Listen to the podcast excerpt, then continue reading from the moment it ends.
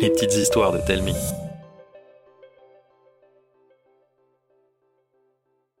L'ouvreur de porte. Arthur Dor est le benjamin d'une tribu un peu spéciale. Spéciale parce que tout le monde y exerce la profession de portier. Oui, vous avez bien entendu. Chaque oncle, tante, cousin, neveu, arrière-grand-père ou grand-mère d'Arthur ouvre et ferme des portes.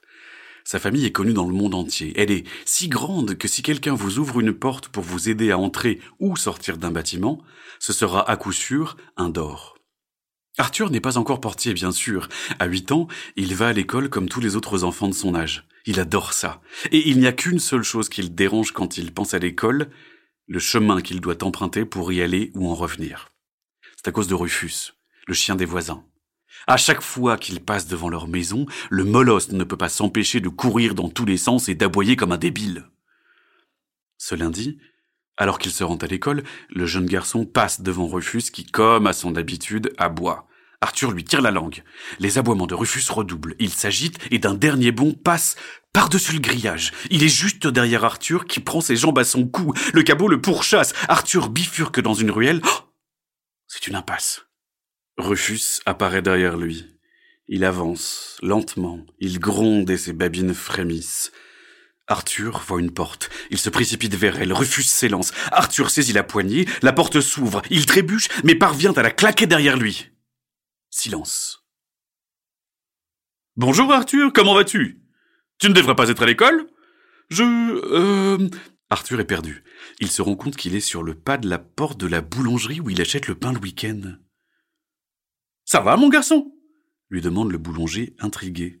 Eh, eh, oui, oui, je, je suis mal réveillé, je, je me suis trompé de chemin et je vais avoir un mot dans mon cahier si je ne me dépêche pas. Il arrive pile avant la fermeture de la grille de l'école. Pendant la récréation, il raconte à ses deux meilleurs amis Martin et Jean ce qui lui est arrivé. Quoi? s'exclame Martin en hurlant sous le coup de la surprise. Moins fort lui demande Arthur un peu gêné. Tu as une sorte de super pouvoir? Poursuit Martin émerveillé. Mais je ne sais pas comment ça marche, répond Arthur un peu perdu. Jean réajuste ses lunettes, bombe un peu le torse et lance sur de lui. J'ai lu que les super pouvoirs s'activent souvent en cas d'urgence. C'est vrai? J'avais jamais eu peur comme ça. Jean sourit puis continue. Il faut maintenant faire des tests pour savoir comment ça fonctionne. Ce serait trop chouette que ça marche avec toutes les portes. Imagine tout ce que tu pourrais faire, commente Martin. Arthur réfléchit un instant. Vous savez quoi? Venez à la maison samedi. Je connais l'endroit idéal pour faire ces tests. Le samedi soir, Martin et Jean arrivent chez Arthur et se glissent au sous-sol de la maison. Quand Arthur allume la lumière, Martin et Jean restent bouche bée. Le sous-sol leur semble bien plus grand que la maison et surtout, devant eux, il y a des portes à perte de vue. En voyant leur tête, Arthur leur explique. C'est euh, la collection de ma famille, la, la plus grande du monde. C'est vrai que c'est le meilleur endroit pour tester ton pouvoir, dit Jean. Arthur se place devant une porte, ferme les yeux, l'ouvre, passe le seuil, et rien. Il recommence avec une autre, puis une autre, et encore une autre, sans succès. Après plusieurs dizaines de tentatives, Arthur s'énerve. Ça marche pas Qu'est-ce que je croyais, moi? Les super pouvoirs, ça n'existe pas. De rage, il ouvre une nouvelle porte et se fige. Oh Les gars, je crois que ça a marché. L'intérieur de la porte miroite comme s'il était composé d'eau. Jean s'approche et pose sa main sur la surface.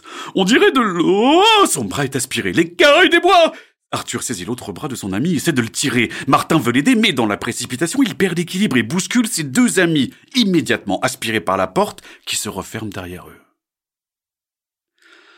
Vous pouvez enlever vos fesses de ma tête, les gars? lâche Jean dans un grognement. Arthur et Martin se lèvent et aident Jean à se remettre sur pied. Ils se trouvent dans une pièce gigantesque, impossible d'en voir le plafond. De chaque côté, des murs en pierre sur lesquels brûlent d'immenses torches. Derrière eux, une lourde porte fermée. Devant eux, un vieux pont de bois suspendu au-dessus d'un gouffre qui ne semble pas avoir de fond. Au bout de ce pont, une porte, ouverte. Qui euh, voulait de l'aventure? demande Jean avec une petite voix nerveuse. Génial Ton pouvoir a marché, tu te rends compte? s'enthousiasme Martin. Je crois qu'on n'a pas le choix. Il va falloir le traverser ce pont. Les gars, on reste groupés. Je passe devant, Jean derrière moi, Martin tu passes en dernier. Les garçons s'engagent prudemment. En dehors des grincements, le silence. À mi-chemin, Jean lâche soulagé. En fait, euh, c'est cool l'aventure. Un bruit de raclement provient des murs. À plat ventre hurle Arthur. Martin s'exécute, mais Jean reste debout, paniqué. Oh punaise, mais qu'est-ce qui se passe? Arthur se jette sur Jean et le plaque à terre juste avant qu'une énorme lame tourbillonnante leur passe au-dessus de la tête. Il reste allongé, tremblant. Quelques instants après, la lame revient et continue à faire des allées et venues d'un mur à l'autre. Il faut qu'on bouge. Je suis sûr qu'on peut sortir. On n'a qu'à ramper jusqu'au bout du pont. Sans attendre la réponse de ses amis, Arthur avance. Arrivé au bout du pont, alors qu'il se croit tiré d'affaire, un autre bruit. Les trois garçons ont à peine le temps de bondir qu'une énorme lame en demi-lune s'abat sur la passerelle, l'entraînant dans une chute sans fin. Ils se regardent sans un mot, terrorisés, mais assez fiers d'eux. Je ne suis plus très sûr de, de vouloir passer cette porte maintenant, dit Jean apeuré. Martin hausse les épaules. Est-ce qu'on a vraiment le choix? Arthur, en contemplant le reste du pont, fait non de la tête. Il s'avance et passe la porte qui se referme brusquement derrière eux.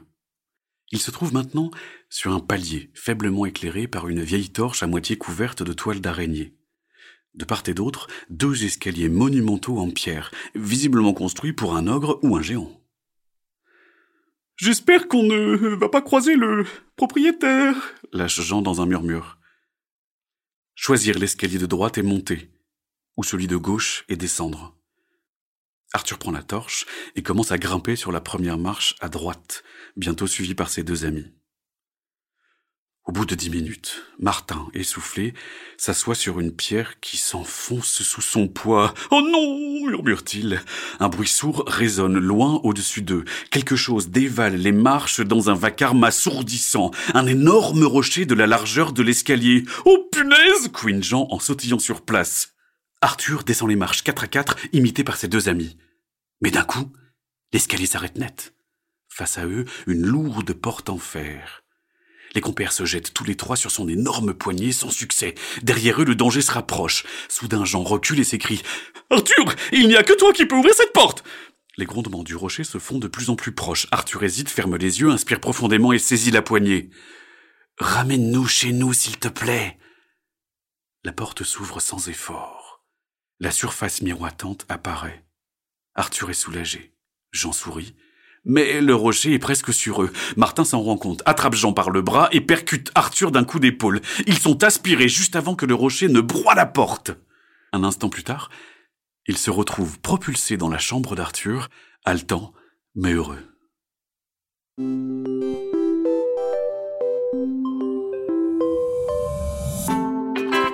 C'était une petite histoire de Telmi.